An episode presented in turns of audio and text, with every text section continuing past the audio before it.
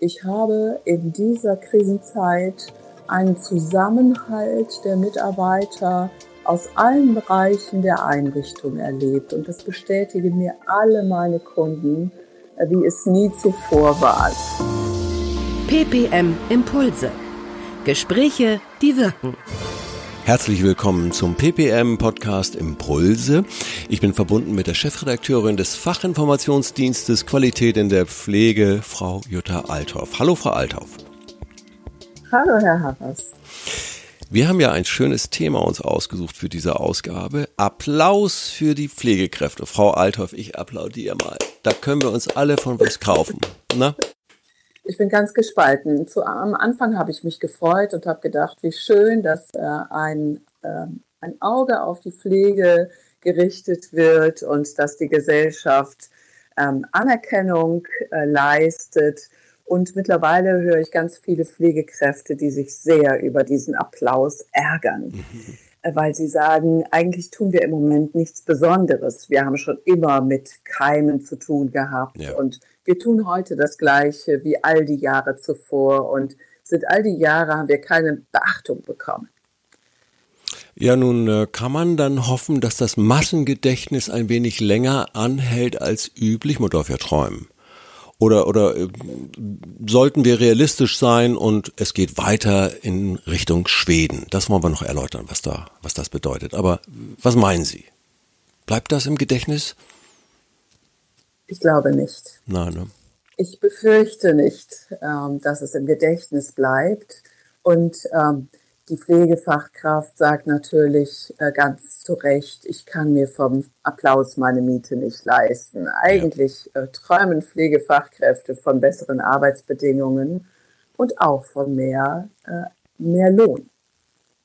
Und oh. den hätten sie sicher verdient, ähm, mhm. aber da ist nichts in Sicht. Ist nichts in Sicht, weil keine Lobby? Keine Lobby. Es ist jetzt eine Bonuszahlung geplant, die äh, eigentlich mehr eine Entschädigung ist. Äh, damit, äh, da freut man sich, dass das System nicht kollabiert. Mhm.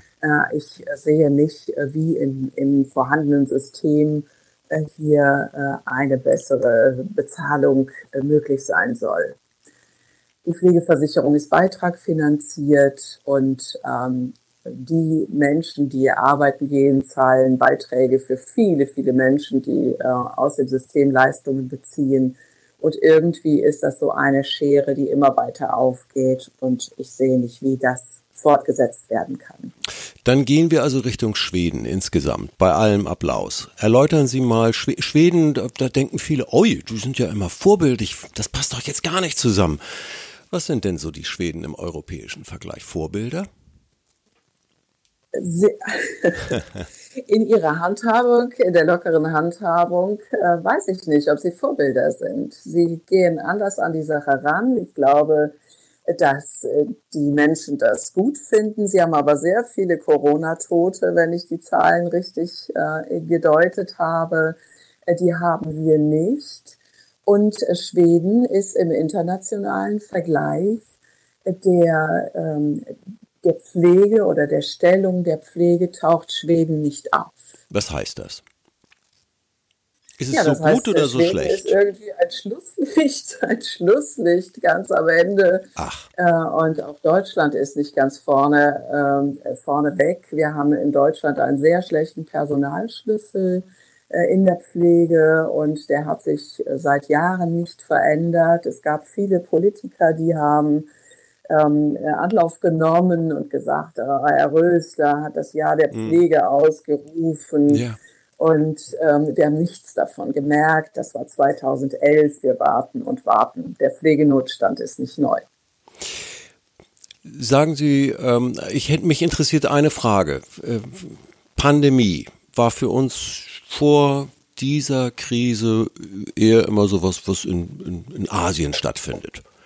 Da haben wir aber, ne, Sie sagen aber, ähm, eigentlich ist uns das Thema durchaus auch durch die Grippewellen bekannt. Warum hat man so den Eindruck, da ging doch sehr viel schief? Mhm. Ja, da ging sehr viel schief. Plötzlich gab es ein Beschaffungsproblem, was ähm, äh, Schutzkleidung angeht. Es gab äh, in früheren Grippewellen äh, nie diese Anforderungen, die wir heute haben. Ich habe im Leben noch nicht äh, tagfüllend Mundschutz und äh, so weiter getragen, okay. äh, außer im Kontakt mit infizierten Menschen. Ähm, aber äh, das, was wir heute erleben, das hat, glaube ich, alle überrascht. Und wir haben gemerkt, es ist doch nicht egal, wenn in China ein Sack Reis umfällt. nein, nein, bei Weitem nicht.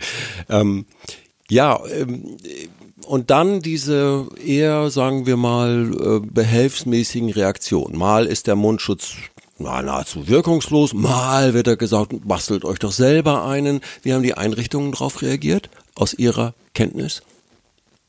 Also die Einrichtungen, die haben plötzlich sehr viele Menschen gehabt, die ähm, äh, Mundschutze, ich weiß nicht, ob das der Plural ist, äh, hm. produziert haben, sowohl Stoffmasken als auch Visiere. Wir haben äh, bei mir in der Einrichtung Visiere gespendet mhm. bekommen von mhm. einem, aus einem 3D-Drucker, äh, damit wir unsere Mitarbeiter, die jetzt diese Quarantäneabteilung besetzen, schützen konnten. Die sind angenehmer zu tragen, aber sowas hatten wir nie vorrätig. Wir hatten Vorräte und haben uns ähm, aus unserer Sicht frühzeitig weiter bevorraten wollen, aber es ist im Moment so, dass Krankenhäuser natürlich bevorzugt versorgt werden und die Pflegeeinrichtungen stehen hinten an. Und deshalb musste genäht werden. Und das haben Ehrenamtler getan, das haben äh, Mitarbeiter getan. Wir hatten irgendwie innerhalb eines Tages 300 Mundschutze. Wir, äh, das heißt, Frau Althoff, Sie sind auch natürlich in der Praxis tätig und äh, in Einrichtungen ja. unterwegs. Äh, ich will das mhm. nur erläutern, weil ich Sie habe ich hab Sie ja als Chefredakteurin angekündigt. Ja, äh, genau. sind Sie auch. Aber ich bin auch Praktikerin, natürlich. Ich bin Qualitätsbeauftragte in verschiedenen ja. Pflegeeinrichtungen und äh, biete dort meine Leistungen sozusagen als externe, Pflege, äh, als externe Qualitätsbeauftragte an und kriege somit hautnah mit, was dort passiert im Moment. Wir waren so ein bisschen bei dem Applaus und dem Drumherum. Jetzt sind wir gerade in der Praxis. Äh, das Drumherum bleibt so, wie es ist. Da sind wir mal ganz realistisch. Also in Richtung Schweden geht das. Ähm, leider. Äh, vielleicht noch Vielleicht nicht. Nee, vielleicht nicht. Die geburtenstarken Jahrgänge, das sind Wähler, Frau Althoff. Die kommen jetzt in die mhm. Situation, dass sie sich darüber Gedanken machen. Könnte sich da was bewegen? Also das hat natürlich eben auch mit, ähm, mit Wahlkampf zu tun. Mhm. Und äh, ich habe schon das Gefühl, dass unser äh, Ministerpräsident Laschet, der äh, eben auch einer der Kanzlerkandidaten ist, schon auch das berücksichtigt, ähm, was ihm Stimmen einbringt. Lassen wir uns überraschen. Jetzt kommen wir mal ja. zu, jetzt kommen wir mal ähm, zu den praktischen Dingen, äh, weil Sie das erleben. Ähm, Gab es auch positive Elemente, die aus der Krise sich heraus entwickelt hat? Also Überraschungen, wo Sie sagten, wow, hätte nicht gedacht, dass das ja. so klappt oder wow, das ist ja mal ein ganz neuer Ansatz, weil in Krisen wird sortiert. Krise ist ja was Positives eigentlich auch. Man kann Dinge neu aufsetzen. Absolut. Ich habe in dieser Krisenzeit einen Zusammenhalt der Mitarbeiter aus allen Bereichen der Einrichtung erlebt. Und das hm. bestätigen mir alle meine Kunden, wie es nie zuvor war. Es gibt immer wieder mal ne, Reibereien in Teams Klar. und so weiter. Und ne, jetzt haben sie alle zusammen die Ärmel hochgekrempelt und äh, haben sich gegenseitig unterstützt.